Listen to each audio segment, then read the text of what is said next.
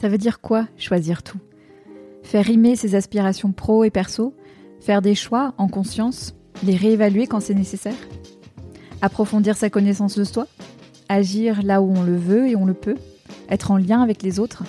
Bienvenue dans Les Équilibristes, le podcast qui vous aide à vivre l'équilibre des temps de vie qui vous convient, en faisant des choix et de la place à ce qui compte pour vous. J'invite à mon micro des femmes, des hommes, des experts. Ensemble, on parle de ces sujets millefeuilles, connaissance de soi, carrière, famille. À la fin de ces conversations, vous aurez réfléchi, ri, pris du recul et surtout, vous aurez envie de vous mettre en action pour construire la recette qui vous convient. Je m'appelle Sandra Fiodo et je suis la fondatrice de Conscious Cultures, une société de conseil et de coaching qui vise à promouvoir une meilleure intégration des domaines de vie pour que carrière et vie personnelle se construisent ensemble, en harmonie. Si vous aimez les équilibristes, pensez à vous inscrire à ma lettre, numéro d'équilibriste, que j'envoie deux fois par mois pour partager réflexions, anecdotes et ressources sur les sujets que nous abordons dans le podcast. Le lien pour vous inscrire est dans les notes de cet épisode. Merci de votre écoute. Je me réjouis de faire avancer ces sujets avec vous. Asma Ghaffari, mon invité du jour, a un parcours dans lequel vous allez peut-être vous reconnaître. Brillante élève, investie, appliquée, elle a rempli le contrat familial en faisant de grandes études scientifiques. Son doctorat en poche, Asma se retrouve maître de conférence face à des étudiants de tous milieux, de tous horizons, qui lui confirment ce qu'elle pressent. Il n'y a pas qu'elle qui se pose des questions sur ses choix d'orientation et de carrière. Animée par une forme de colère vis-à-vis -vis de l'école qui encourage si peu à faire ses propres choix, elle décide d'accompagner celles et ceux qui ont suivi la voie toute tracée pour eux et ne s'y reconnaissent pas. Asma est passionnée de développement humain, de pédagogie et engagée pour accompagner les individus à mieux s'orienter et à faire des choix de carrière, de vie, davantage en conscience. C'est la mission qu'elle et son associé Laurent Paulet se sont donnée depuis la création de Primavera en 2013. Dans cet échange, Asma nous emmène avec elle dans son enfance à Tunis dans les années 80, dans les dîners familiaux animés juste après l'obtention de son bac, et avec Asma, nous abordons des questions que beaucoup d'entre vous se posent ou se sont posées. À quel moment on mobilise son courage pour commencer à faire des choix par soi-même? Comment on s'affranchit des attentes des autres pour tracer sa propre voie, quel que soit le moment de carrière ou de vie dans lequel on se trouve d'ailleurs? Comment se libérer aussi de la pression à prendre la bonne, décision? Pourquoi les femmes questionnent davantage leur parcours pro que les hommes? Statistiques à l'appui. Asma nous propose aussi des idées concrètes quand on est en plein questionnement. À quoi prêter attention quand on se pose des questions sur la suite de son parcours pro? Par où commencer quand on est en plein doute, qu'on sait ce qu'on veut plus, mais que la suite est comme un épais brouillard? Et vous verrez, sa réponse est totalement contre-intuitive. J'ai adoré ce qu'Asma a partagé sur la notion de tolérance à l'inconfort, sur la sensation d'équilibre comme une question d'énergie et pas du tout de temps, et sur sa manière d'aborder la question de l'orientation de ses propres enfants. C'est un épisode riche, concret, et j'espère que vous aurez autant de plaisir à l'écouter que j'en ai eu à l'enregistrer. Bonne écoute. Bonjour Asma. Bonjour Sandra. Bienvenue dans Les Équilibristes. Je suis très heureuse de, t'y accueillir. Euh, et j'aimerais qu'on commence par euh, découvrir la, petite Asma de 7 ans. savoir dans, quel environnement tu as grandi, euh, de quoi tu rêvais, hmm. les messages que tu recevais, c'était comment? Hmm. Alors, si je remonte à, à cette époque. Donc j'étais à Tunis. Mhm. Euh, Asma, la petite Asma, elle était timide, réservée, rêveuse. Mhm. Euh, elle ne faisait pas de vagues. Elle a très vite compris que euh, si elle faisait comme elle voulait, elle serait moins acceptée. de quoi, de quoi je rêvais Je pense qu'Asma rêvait de couleurs, d'espace, de cadres créatifs. Ah ouais. Mais c'était pas tant le, la culture de la famille. Euh, donc, euh, être euh, aimé, c'était plus important qu'être aimé pour ses créations et c'est comme ça qu'Asma a grandi. Ouais. Avec ces messages-là. Ouais. ouais. T'avais des frères et sœurs? Oui. J'étais l'aînée. Enfin, je suis toujours l'aînée. J'ai deux frères et deux sœurs. Ouais.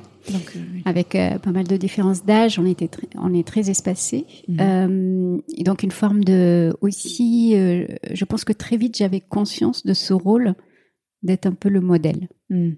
Et en plus, je suis la première première petite fille ou premier petit enfant en tout cas de la grande famille paternelle et maternelle. Ah ouais. Les regards étaient tous posés sur moi. Ah ouais, la, pression. La pression, voilà. Donc il y, avait quelque chose de l'ordre de il faut, faut, vraiment être à la hauteur. Mm. Et, comment ça se manifestait ça Comment ça se manifestait? C'était dans ce qui était attendu dans tes résultats scolaires, dans ton comportement? C'était oui. quoi? Ah oui, oui. C'était à la fois dans le comportement. Euh, alors comme euh, ma nature s'y prêtait bien, mm.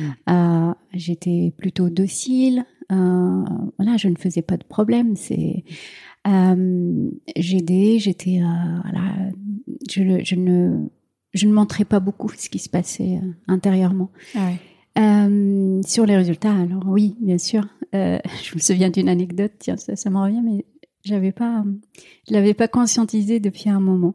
Euh, c'était au primaire, je pense la deuxième année de, euh, primaire, euh, au troisième, et je reviens, je pleurais au retour de l'école.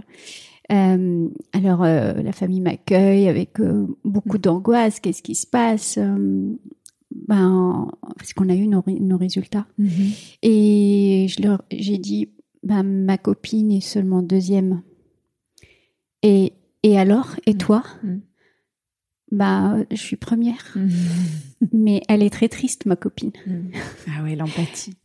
Mais en fait, euh, j'ai été, j'ai été, euh, ouais, j'ai pris conscience que ma réaction leur a fait peur, a fait peur à mes parents, que je suis à ce point inconsciente, peut-être le mot, inconsciente de bah, que, que, que c'est qu'il faut que je cherche là euh, l'excellence pour moi en fait le premier rang pour moi. Et j'ai toujours cherché finalement le premier rang mm. euh, pour euh, pour remplir ça. Pour remplir ce, pour les rassurer. contrat quoi. Oui. Et tu te projetais dans, dans, dans ta vie d'adulte, tu t'imaginais, on a souvent des rêves de métier quand on est petit. tu, tu, te souviens de ce qui te faisait envie à cette époque-là? Pas du tout. Pas du tout. Euh, je ne pense, j'ai aucun souvenir et je ne pense pas en fait m'être projetée. Ah oui. Euh, j'ai plus l'impression euh, aujourd'hui adulte que quand j'étais enfant, j'étais, je vivais à l'intérieur. Ah ouais. Qu'il n'y avait pas d'extérieur. Je vivais beaucoup à l'intérieur. Alors je, très petite, dès trois ans, j'aimais beaucoup me mettre sur une petite table avec des crayons et, et, une règle est mm. dessiner des formes géométriques. J'aimais mm. beaucoup ça.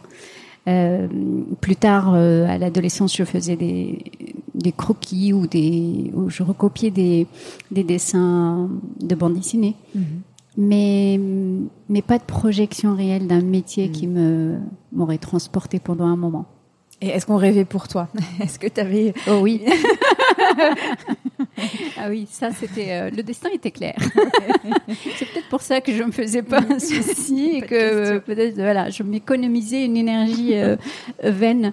Euh, oui, le destin était clair. il n'y avait pas à tergiverser. Hmm. la route devait être tracée par les études. Hmm. il faut aussi se mettre dans le contexte. les années 80, à Tunis, je suis une jeune fille. Euh, mon papa est professeur. Ma maman euh, euh, a tout fait pour vraiment rester à la maison, s'occuper de nous. C'était sa priorité. Mhm. et donc tout est orienté sur nos études. Mhm. Et comme j'étais la première, bah, il fallait réussir mhm. cette expérience. Et avec avec le premier déjà pour pour tracer pour les autres et donc oui, pour mon père en particulier, euh, la vision était très claire. Il fallait briller par les études mm. pour obtenir une forme d'émancipation, mm.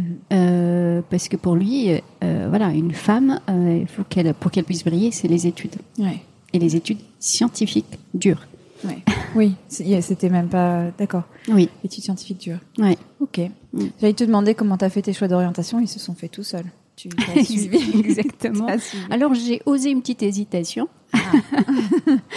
Mais je pense que mon papa, est, il est pédagogue aussi. Euh, il, il m'a laissé un petit peu vivre cette expérience en, se disant que elle va revenir à la, au principe de réalité. Euh, donc, à la fin du collège, j'hésitais entre euh, les, la filière littéraire et la filière scientifique. Ouais. j'étais vraiment dans l'hésitation parce que comme j'étais bonne partout, que beaucoup de choses m'intéressaient. j'ai eu cette hésitation, mais euh, mais ça n'a pas duré longtemps parce mm. que voilà, euh, au bout d'un moment, papa intervient. Mm. Euh, et donc je, je suis la la, la filière scientifique et à la fin de, mon bac, quand j'ai eu mon bac, là l'hésitation a duré un peu plus mm-hmm.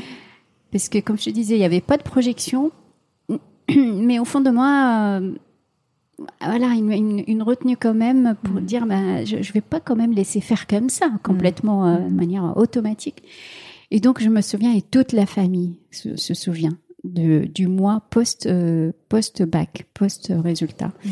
euh, où j'ai où ça a duré longtemps nos soirées avec papa euh, de discussion euh, animées et et moi en pleurs. Euh, c'est vraiment euh, quelque chose qui marque euh, ah mes sœurs et, ma maman. Et voilà, parce que je, je, ne pouvais pas me résoudre à le choix globalement qui m'était présenté, c'est bah tu veux pas faire médecine? Parce que pour moi c'était au moins quelque chose de clair. Je ne voulais pas faire médecine, j'avais trop peur du sang, c'était voir des gens souffrir, c'était insupportable. Si tu veux pas faire ça, ben il te reste un seul choix, ben, les prépa. Mm il faut continuer à faire, voilà, aller au plus loin. Et je, je, trouvais ça trop, trop facile. Enfin, mm. comment conclure comme ça alors que j'ai travaillé euh, tant que ça pour m'ouvrir des, des voies? Mm. Donc euh, voilà. Et euh, à demi-mot, les arts plastiques, peut-être. Non, mais tu penses même pas. mais comment est-ce possible? Mais tu as quand même osé le dire. J'ai osé le dire. Mm. Peut-être, peut-être que c'était pour moi, euh, mm. pour un peu être, euh, me dire, voilà, j'ai quand même, euh, j'ai quand même fait ça. Après, j'ai mm. dit, bon, architecture, c'est peut-être un peu plus scientifique. Non, mais tu vois le nombre d'architectes, le cabinet d'architectes vide qui ne trouvent pas de boulot. Donc, et après, j'ai pris conscience que je suis pas la seule, en fait, à avoir fait ce chemin-là comme ça. J'ai hérité comme tant d'autres. Nous avons hérité des peurs de nos parents, mm-hmm de manquer, mhm. de leur peur euh, de pas être reconnu socialement, mhm. parce que ma famille vient d'un milieu modeste. Euh, et, euh, et, tout ça fait que la priorité était d'aller là où le marché, économiquement parlant, le marché peut répondre à, nos, à nos attentes sociales. Là, tu as fait, j'ai envie de dire, en, en osant dire euh, que éventuellement les arts plastiques s'est intéressé. Je repensais aux couleurs dont tu parlais au début. Euh, tu as fait preuve de courage. Et le mot courage, il est énormément revenu la première fois qu'on s'est parlé, Asma. Ouais. J'aimerais bien qu'on l'explore sous, plusieurs angles. Ça veut dire quoi pour toi le courage? Hum, Pour moi, le courage, euh, c'est une force. Hum. C'est celle qui nous pousse à, à nous mettre dans des situations nouvelles, hum. risquées, non conformistes. C'est vraiment pour moi le, courage, le, vraiment, c'est là où ça se révèle en fait. Sortir de, du sentier tracé, peut-être de. Ouais. Mm. Du coup, ça en fait partie, tout à fait. Mm-hmm. Oser se démarquer, oser euh, faire ce qui n'est pas attendu. Ah, c'est une forme de courage euh, aujourd'hui euh, socialement. C'est, pour moi, c'est la forme de courage la plus. oui, pour moi, voilà, celle que je respecte en tout cas ou que je j'admire. Ouais. ouais. Et donc, à, quel moment tu l'as mobilisé, toi, ce courage? Parce que tu en, fais preuve. À, quel mm. moment tu l'as mobilisé et où est-ce que tu l'as trouvé? Où est-ce que tu l'as puisé? Euh, Je pense que pendant toute ma jeunesse, je parlais de cette docilité qui m'a mm. toujours caractérisée. Je n'ai pas fait de vague, vague et j'ai suivi le modèle qu'on m'a proposé. Euh, a posteriori, non pas pour me jeter des fleurs, mais je me dis, c'était une forme de sagesse quand même. Mm. Il n'y avait pas à lutter. Il n'y avait pas à lutter à cet endroit-là, à ce moment-là. Non, c'était pas, c'était pas ça.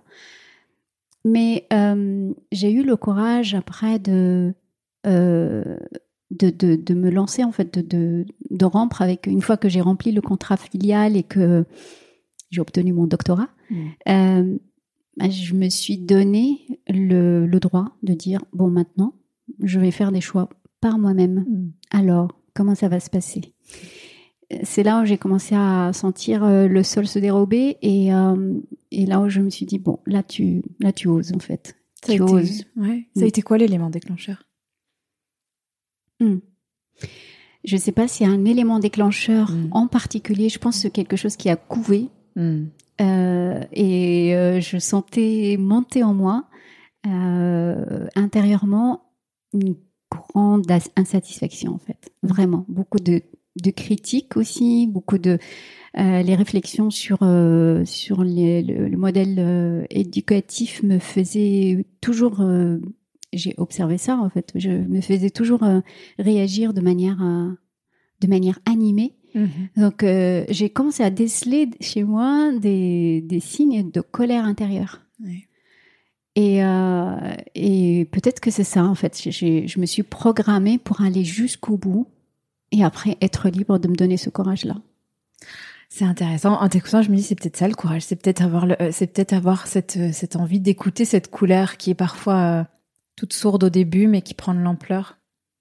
Oui, tu as raison. Ouvrir cette porte-là, ça demande du courage. Oui, absolument.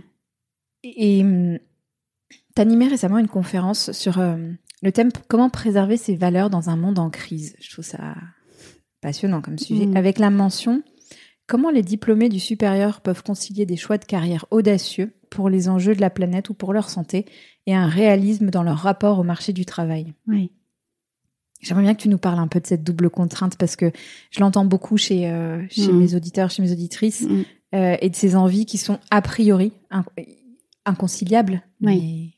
oui. Euh, en fait, cette, ce dilemme-là, c'est la première difficulté, justement, qui empêche les gens mm. d'ouvrir cette porte mm-hmm. et de se donner ce courage et ce droit de dire, bon, qu'est-ce qui se passe? Qu'est-ce qu'il faut que j'écoute? C'est une fausse croyance, mhm.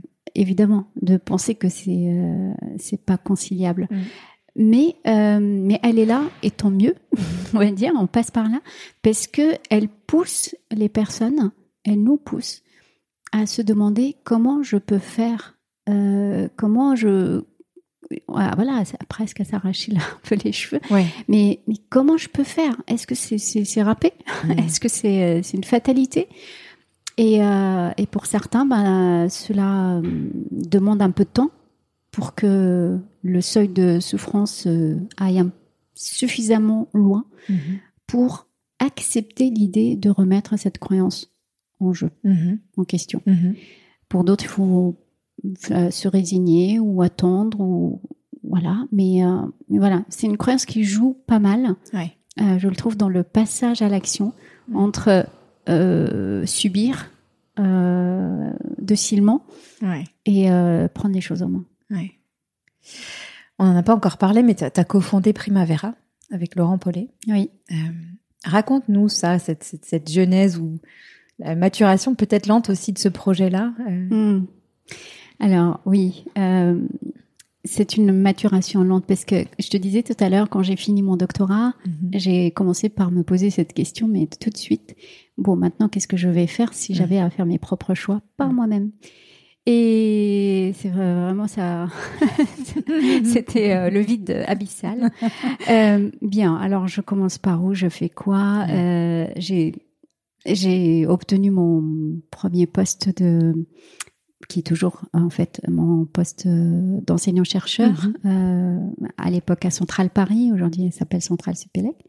Donc le sentiment en plus d'être marié avec le ministère de l'enseignement supérieur et de la recherche hmm. pour la vie, hmm. donc euh, hmm. ça, pèse hein, quand on, quand on, on se lance ah, dans un mariage et qu'on est un petit peu en doute, c'est c'est pas très bon signe. Donc ça pesait beaucoup, mais j'avais pas les moyens de dire que si je refuse ça, je mets quoi à la place? Je ne sais pas. Mm. Donc je m'y suis lancée et euh, comme tout a, enfin c'est ce que je me, moi ma, philosophie c'est tout a une raison en fait. Mm. Euh, voilà, je suis passée par là pour euh, aussi vivre certaines expériences mm-hmm. et pouvoir les transformer pour pour mon chemin, mon propre chemin. Ce passage là par l'école centrale et la rencontre avec ceux qui furent mes étudiants, c'était un élément important et, euh, et peut-être même à la source, en fait, à la genèse de la création de Primavera en 2013. Mm-hmm. Donc entre 2002, l'obtention de mon doctorat, et 2013, il s'est passé beaucoup de choses, mm-hmm. mais cet élément-là était un élément fondateur. Mm-hmm. Euh, parce que j'ai vu chez mes étudiants, vraiment, ils étaient mon miroir, euh, leur détresse, leur questionnement, leur, euh, je me reconnaissais en eux, et en même temps, je mesurais l'ampleur du gâchis. Et je me dis, waouh, il ne s'agit pas de ma petite personne seule qui, qui erre. il s'agit de tout ce monde-là. Et globalement, après, j'ai fait quelques interventions aussi dans d'autres écoles. Et, de commerce, d'université, euh, auprès de publics un peu de la diversité aussi, mmh. euh, par Mosaïque Arrache. J'ai voilà, j'ai pu euh, confronter ça à la diversité des parcours et mon ma conclusion était bah en fait tous les diplômés du supérieur ont à un certain moment, quand je dis tout, bien sûr c'est pas mmh. chacun, mais globalement une large majorité a suivi cette logique que moi mmh. j'ai moi-même euh, du suivant. La logique de je ne me pose pas de questions, je suis le parcours tracé parce que je suis un excellent élève et que exactement que ça se déroule quoi. Oui, oui. Certains ne, enfin, ont, dû euh, souffrir pour être mhm. excellents élèves. D'autres, c'était plus facile pour eux. Mhm. Mais euh, c'est l'idéal qu'on mettait pour tout le monde. Mhm. Et donc, pour les, pour ceux qui, pour qui c'était facile, c'est les grandes écoles. Pour d'autres, voilà, il faut quand même pousser pour jusqu'au master. Euh, et, donc les études, c'était le, le, Graal. Mm. Donc cette rencontre avec mes, euh, les étudiants et mes étudiants en particulier était vraiment euh, fondatrice. Et, et après, commencer une, une, exploration intérieure et à la fois extérieure avec beaucoup de, de, de, de choix, de, de formation, de rencontres pour mm. vraiment aller sonder bah, cette colère contre l'école, contre, contre, cette logique euh, que, j'ai dû suivre, et euh, pour enfin euh, en faire quelque chose. Il fallait vraiment en faire quelque chose. C'était ça en fait. Voilà. Donc la rencontre avec Laurent, c'était un moment où j'étais mûre hmm. pour transformer la colère en action et pour se dire ok, bah ok en fait, c'est ça. On a on a suivi un chemin, mais mais qui, maintenant c'est il y a, y a quelque chose à faire en fait. On peut mhm. faire quelque chose. Mhm.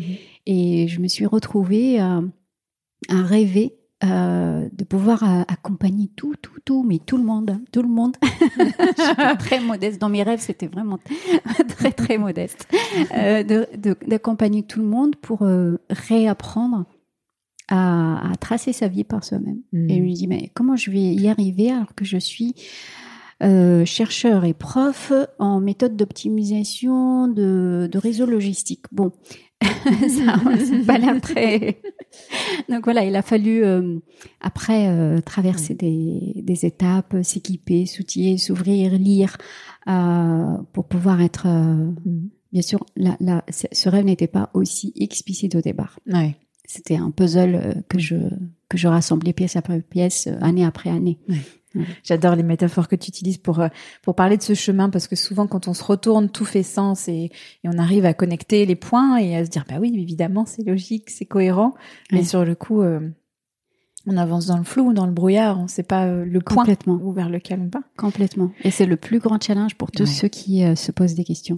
C'est de se dire parce qu'après coup c'est facile pour moi aujourd'hui de dire voilà c'était ça le sens. Oui. Bien sûr. Mais le sens met du temps en fait et, et, donc, euh, en attendant de vraiment poser un sens global qui nous fait accepter euh, ce qui se passe, mhm. ah, il faut tolérer une forme d'ambiguïté, il faut tolérer une forme d'incompréhension. Et ça, c'est le challenge le plus important. Ouais, ouais. Mm. T'en as parlé, t'as beaucoup travaillé sur euh, la notion de prise de décision. Mm. Euh, au point d'établir bah, une méthode de prise de décision que tu enseignes, qui, qui est présente dans Primavera. Mm. Ça veut dire quoi, puisqu'on est dans les, dans les grands idéaux autour de, de, la carrière, etc. Ça veut dire quoi prendre une, entre guillemets, bonne décision? Hmm. Ça existe, ça? Alors, dans mes cours à Centrale, oui. oui, voilà. Euh, oui, parce que, euh, on va dire, euh, il y, a, y a prendre des décisions de manière logique et rationnelle mhm. pour optimiser des quantités de choses. Mhm. Et quand on sait mettre des quantités de choses, on va savoir trouver euh, la bonne euh, la bonne décision qui donne la meilleure quantité ou, la meilleure forme d'énergie ou la meilleure répartition des, ressources. Et en fait, euh, il se trouve que on a on a mais la, la plupart ceux qui sont passés par l'école ont inconsciemment eu ce message-là sans avoir sans être passés par des cours de recherche opérationnelle comme je, je mmh. l'enseignais. Mais cette cette culture en fait de trouver la meilleure solution, mm. l'optimum, ce, la chose qui maximise, elle, a dépassé les murs des, mmh. amphis et elle a imprégné euh, nos, comportements, nos mmh. choix. Et, euh, et, justement, dans Primavera, euh, je fais réfléchir les, les élèves sur cet aspect-là. Mmh. Dans quelle mesure ce que nous avons accueilli comme message de manière consciente ou inconsciente a modelé notre fonctionnement et notre manière de faire. Donc oui, la recherche de la bonne décision, théoriquement, oui, il y a des méthodes pour ça euh, conçu pour les, les, situations économiques. Oui. Maintenant, on est dans la vraie vie, parce que même les, situations économiques, euh, il faut les aborder autrement quand c'est dans la vraie vie. Mhm. Euh, et se dire qu'il y a une bonne décision, bah, c'est juste une chimère. Il y en a mhm. pas en fait. Il n'y a pas de bonne ou de mauvaise d'ailleurs. Mhm. Oui, exactement. Non, en fait, il n'y a pas. Il y a les décisions, elles se, elles se prennent. Il y a ce qui, ce qui est le plus important, c'est comment on prend la décision. Euh, qu'est-ce que je mets comme, comme, comme fondamentaux à la base de cette prise de décision Comment je la prends Quel impact ça fait sur moi mhm. Et puis après aussi, comment j'accueille ce qui, une fois que j'ai pris ma décision, comment je reste dans l'ouverture pour mhm. apporter, y apporter les ajustements qu'il faut. Mhm. Donc c'est beaucoup plus complexe, on va dire, que juste se dire, il y a une bonne décision quelque part dans cet univers et je vais devoir la trouver. Ah quelle pression. Mm. J'aime bien ce que tu dis ça sur, euh, sur ça parce que c'est, on, rend les choses vertigineuses. On, leur rajoute des tas d'histoires et de, et de couches de choses qu'on se raconte à, à leur propos qui nous paralysent et nous tétanisent. Euh, et c'est ce que tu disais tout à l'heure sur ton parcours. Tu dis euh, maintenant avec le recul, je me dis que j'ai bien fait de pas me battre à cette époque-là. C'était pas le moment. Sur le coup, ça te paraissait peut-être une mauvaise décision, j'en sais rien, mais mais c'était la bonne. C'était un mauvais débat. Oui, c'est devenu la bonne en fait. Oui, c'est mm. devenu la bonne. Mm. Absolument.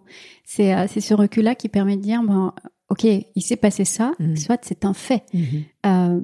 la suite peut rendre le passé plus ou moins glorieux plus ou moins acceptable, plus ou moins euh, source de fierté. Donc, ça nous appartient toujours en fait d'agir sur le passé. Oui. oui. Alors avec euh, avec euh, Laurent Paulet, avec votre équipe, tu accompagnes des individus qui sont en questionnement professionnel, et tu me disais que c'était souvent les femmes qui entreprenaient de questionner leur parcours plus que leurs homologues masculins. Je sais que c'est un sujet qui tient à cœur. à quoi t'attribues ça? À quoi t'attribues ça déjà? Ouais alors c'est un c'est un constat et plus qu'un constat, c'est vraiment un fait parce que là mmh. ça fait euh, dix ans maintenant mmh. et euh, au-delà de Primavera avec mes expériences personnelles et je pense que ceux qui nous écoutent peuvent aussi euh, en faire le constat mmh. eux-mêmes autour d'eux dès qu'il s'agit même dans les cercles de développement personnel en fait dès qu'il s'agit de se poser des questions d'ouvrir une porte pour dire ou qu'est-ce qui se passe euh, mm. Qu'est-ce que je peux faire euh, moi pour mm-hmm. euh, transformer une situation mm-hmm. Alors là, en effet, il y a beaucoup plus de femmes que d'hommes. Mm-hmm. chez Primavera, on oscille dans les années entre 60 et 70 les ah deux tiers hein, globalement de femmes. Bon, pour moi, c'est logique. Alors raconte. pour moi, c'est naturel. Mm. Et je l'attribue au courage des femmes. Euh, que j'aimerais vraiment pour cette occasion mm. euh, vraiment euh, leur rendre hommage.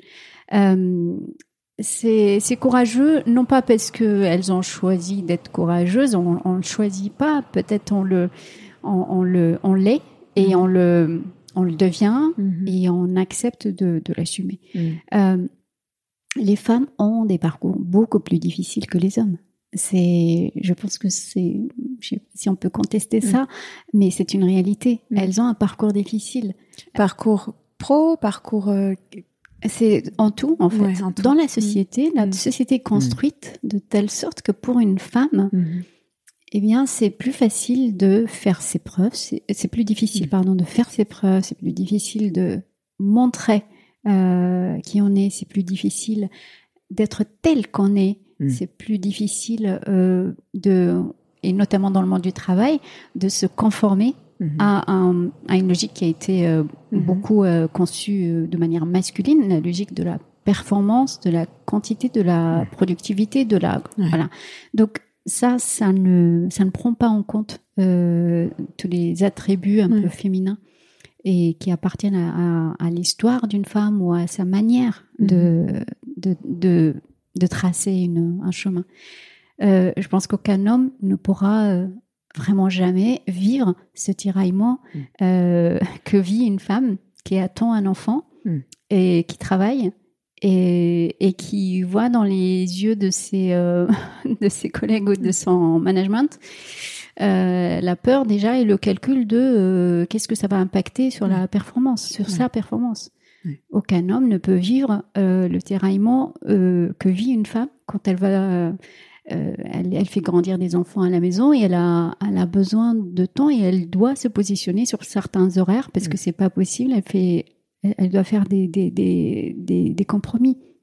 C'est beaucoup plus difficile pour une femme. Mm. Et, euh, et on attend d'elle qu'elle euh, bah, qu'elle qu'elle soit au même niveau sur les mêmes critères mm. que les hommes. Mm. Donc, les tiraillements sont beaucoup plus fréquents, plus profonds. Mm-hmm. Ça touche à des à, son rôle en fait fondamental euh, vis-à-vis d'une famille, vis-à-vis d'enfants, vis-à-vis de, de, la société. Et, euh, et donc c'est pas des c'est pas des sujets simples en fait qui se posent à une femme et très tôt, très très tôt, des jeunes filles. Mais tu crois tu crois pas que moi ce que ce que je suis d'accord avec toi et j'ai un peu envie de challenger aussi ça parce que mm. moi j'ai l'impression que autant euh, on est socialisé pour pour être excellente partout on nous mm. attend au tournant, euh, en particulier sur la maternité. On n'a jamais été aussi exigeant euh, sur ce qu'est une bonne mère qu'aujourd'hui et une bonne professionnelle. Mais moi, j'entends aussi beaucoup d'hommes qui aimeraient, tu vois, il y a une espèce de, de, de quelque chose d'un peu sourd qui n'est pas partageable publiquement encore. On est en train d'y venir. Mais où le tiraillement, bah, ils il l'expriment pas, ils n'ont pas les peut-être les mots ou l'espace pour le, le dire.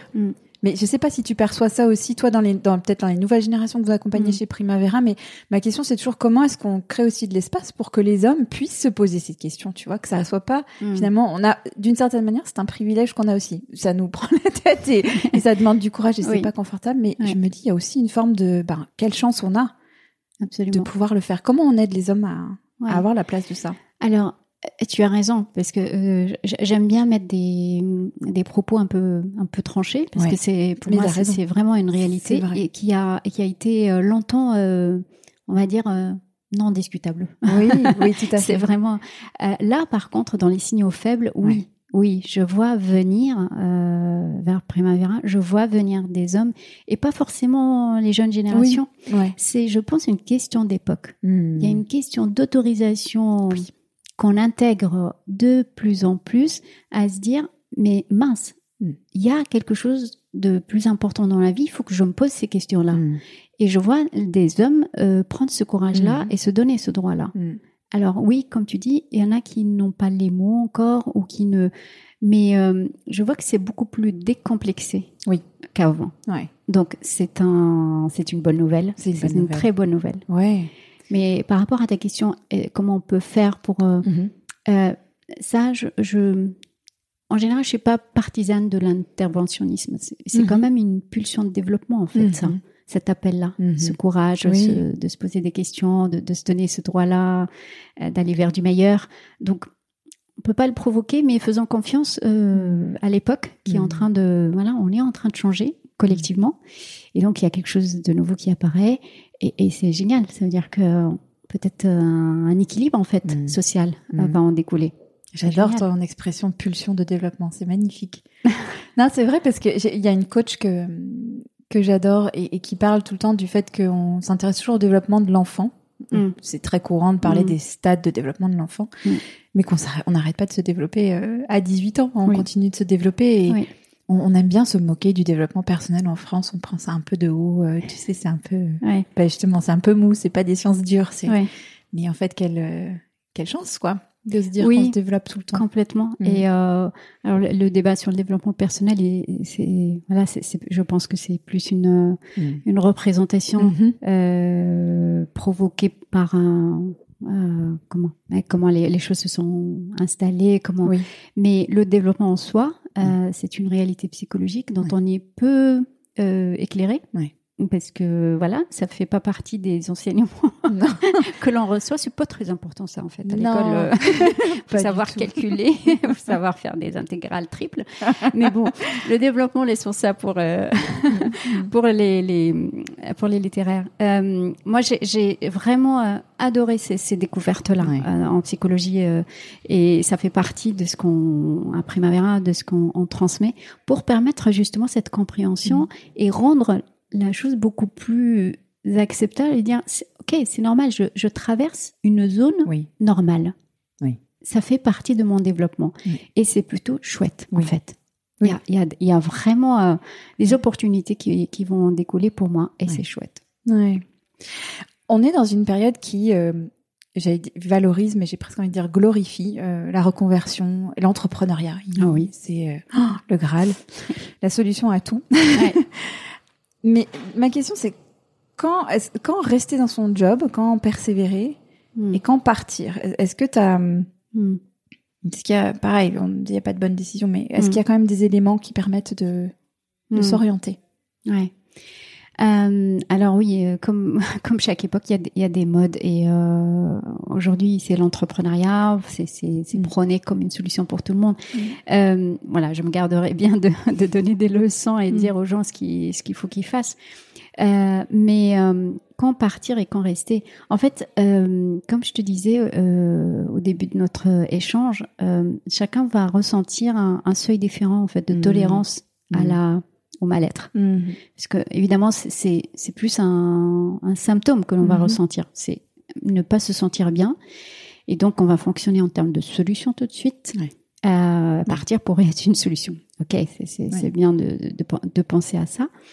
Euh, donc, euh, des personnes vont partir très vite dès qu'elles se sentent privées d'autonomie d'action, par mhm. exemple, ou qu'elles se sentent qu'elles sentent leurs valeurs vraiment touchées, parce que pour elles, ce n'est pas, euh, c'est insupportable et, et donc elles, elles, prennent le voilà elles, prennent le risque de de partir. D'autres attendront beaucoup plus longtemps. Mhm. Peut-être même jusqu'à ce que le corps commence à parler ou voilà donc chacun vit son histoire et mhm. gère son mal-être comme il peut mhm. et comme il a envie de le vivre au fond. Hein. je dis pas il a envie, c'est pas c'est pas conscient souvent, c'est au fond voilà c'est ce qu'il a peut-être besoin de vivre à ce moment-là. Donc pour moi, je ne donnerai pas vraiment de, de recette quand il faut partir et quand il faut rester. Euh, le plus important, c'est d'être conscient de ses choix. Si je reste, pourquoi je reste? Si je pars, pourquoi je pars? C'est le plus important en fait.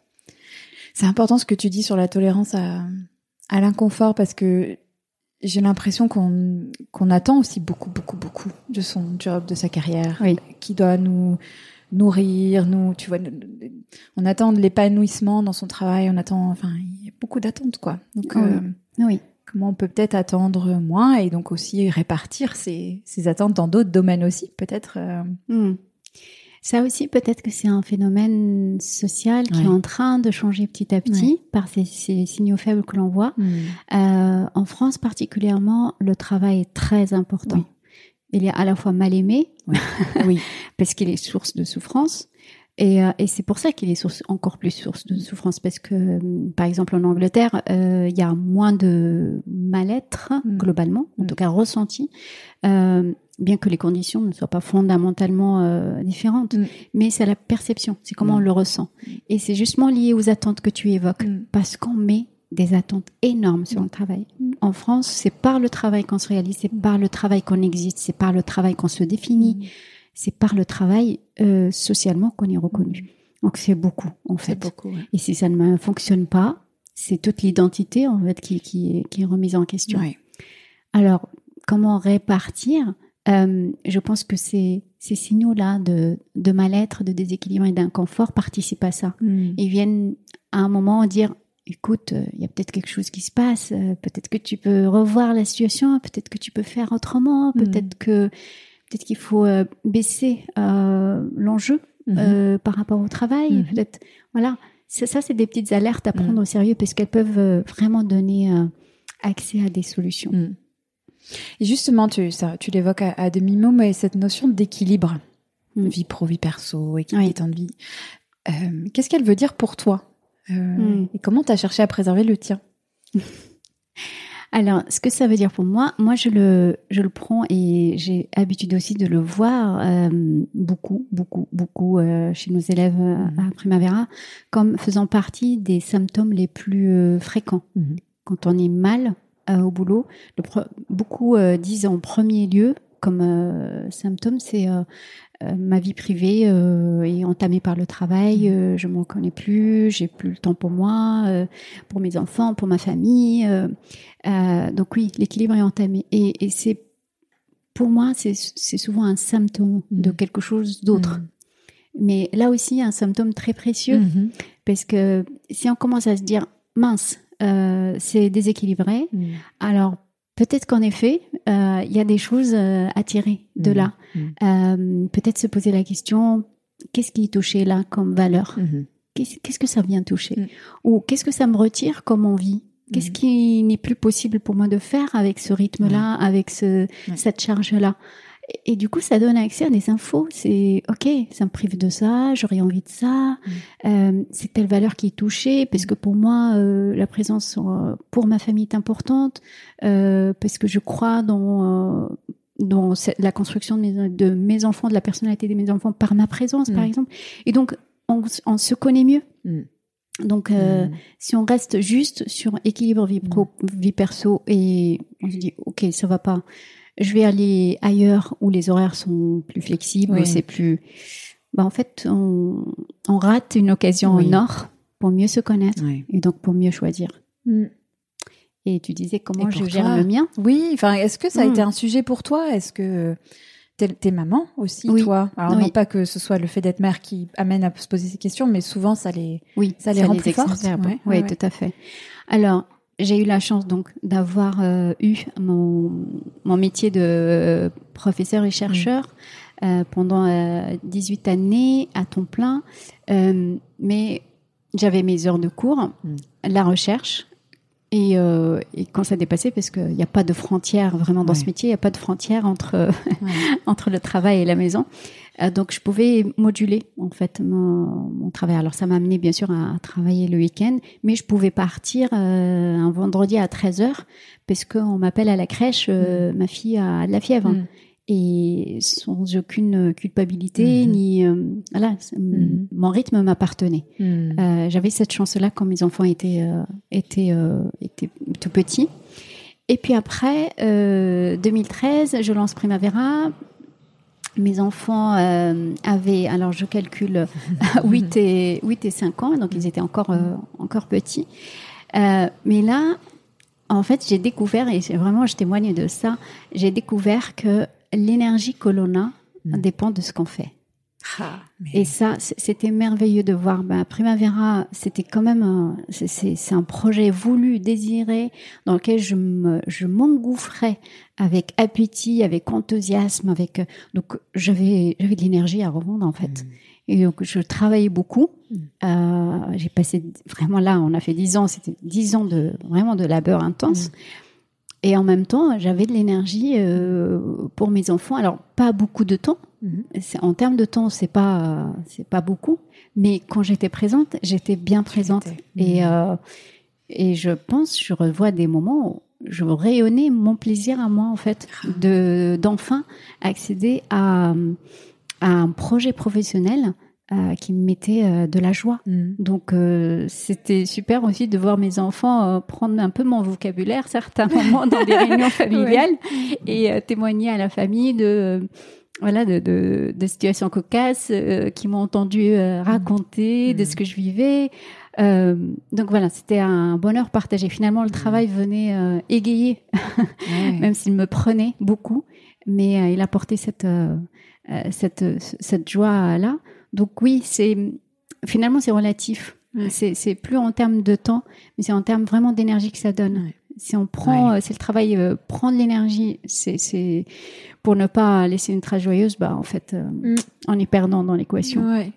Ouais, ouais. Et si je calcule bien, donc tes enfants sont en pleine période d'orientation, de questionnement sur leur parcours. Bravo, Sandra. T'as vu, je suis forte en matin. Bravo. non, mais, complètement. Et, donc, comment t'abordes cette période-là, toi, avec euh, ton expérience Ouais. Qu'est-ce que ouais, alors tous les deux, en effet, ils sont en fin de collège et en, et bac. Et, mmh. Et alors, deux personnalités différentes. et oui, bien sûr, moi, forte de mon, mmh. ma propre expérience, j'avais surtout, surtout vraiment hâte euh, de voir les choses se passer et de me dire comment moi je vais euh, je vivre vivre ça avec mes, mes enfants. Mhm. Et très tôt euh, dans leur scolarité, très tôt j'étais plutôt dans le sens de les laisser vivre les choses sans intervenir. voilà, et, les laisser observer dans quoi ils sont ils sont bien, mhm. comment ils se projettent.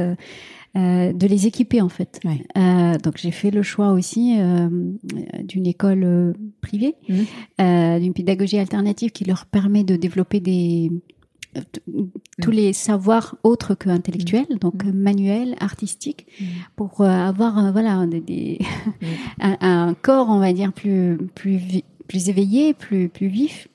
Et surtout le message que je leur envoie, c'est tu as, le droit à l'erreur. Tu as vraiment le droit à l'erreur. Si tu ne sais pas, c'est pas grave. Euh, tente quelque chose, puis de toute façon, ça sera un passage pour autre chose et, tu verras bien. Mhm. Donc, euh, ça, c'est mon message. Et mon histoire personnelle leur transmet autre chose. Mhm. Leur transmet ma propre expérience, euh, l'excellence académique.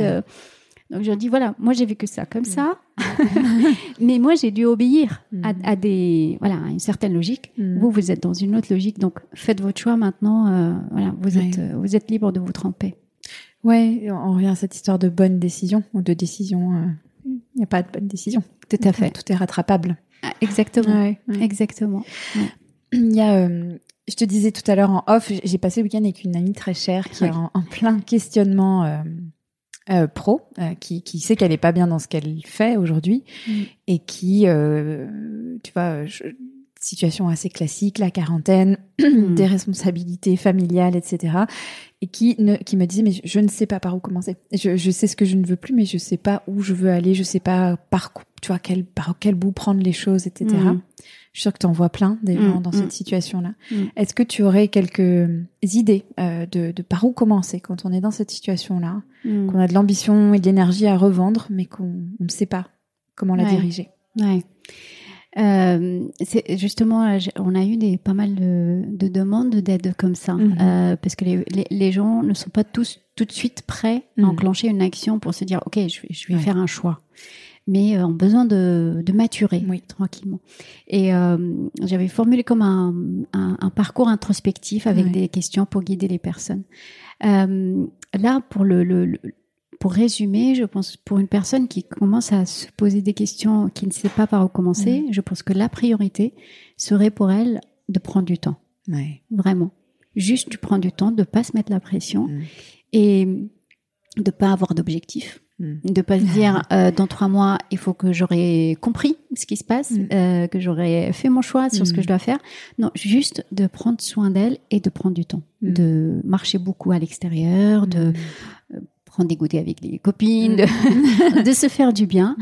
Et, euh, et on est mieux qu'en en fait, on, on, décerne mieux quand on quand on prend ce temps-là, vraiment sans objectif sans attendre de résultats, sans se dire que j'aurais euh, mieux compris ou mieux.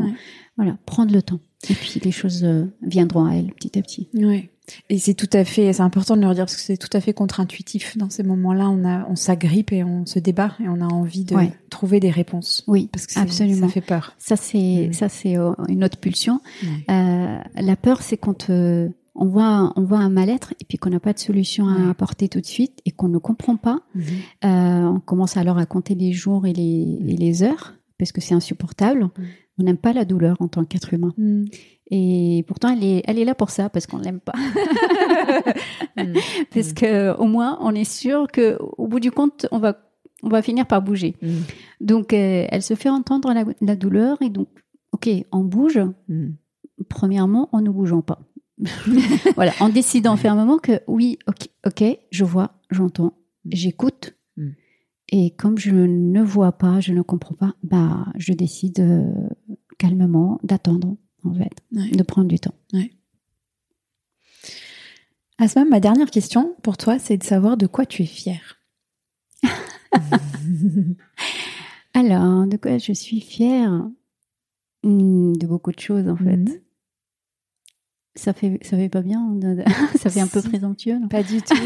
non, non, c'est pour ça que j'adore cette question. Non, vraiment, c'est, je suis fière de beaucoup de choses. Euh, fière de mes enfants. Mm. Euh, c'est ma petite, euh, voilà, mm. ma fierté de maman.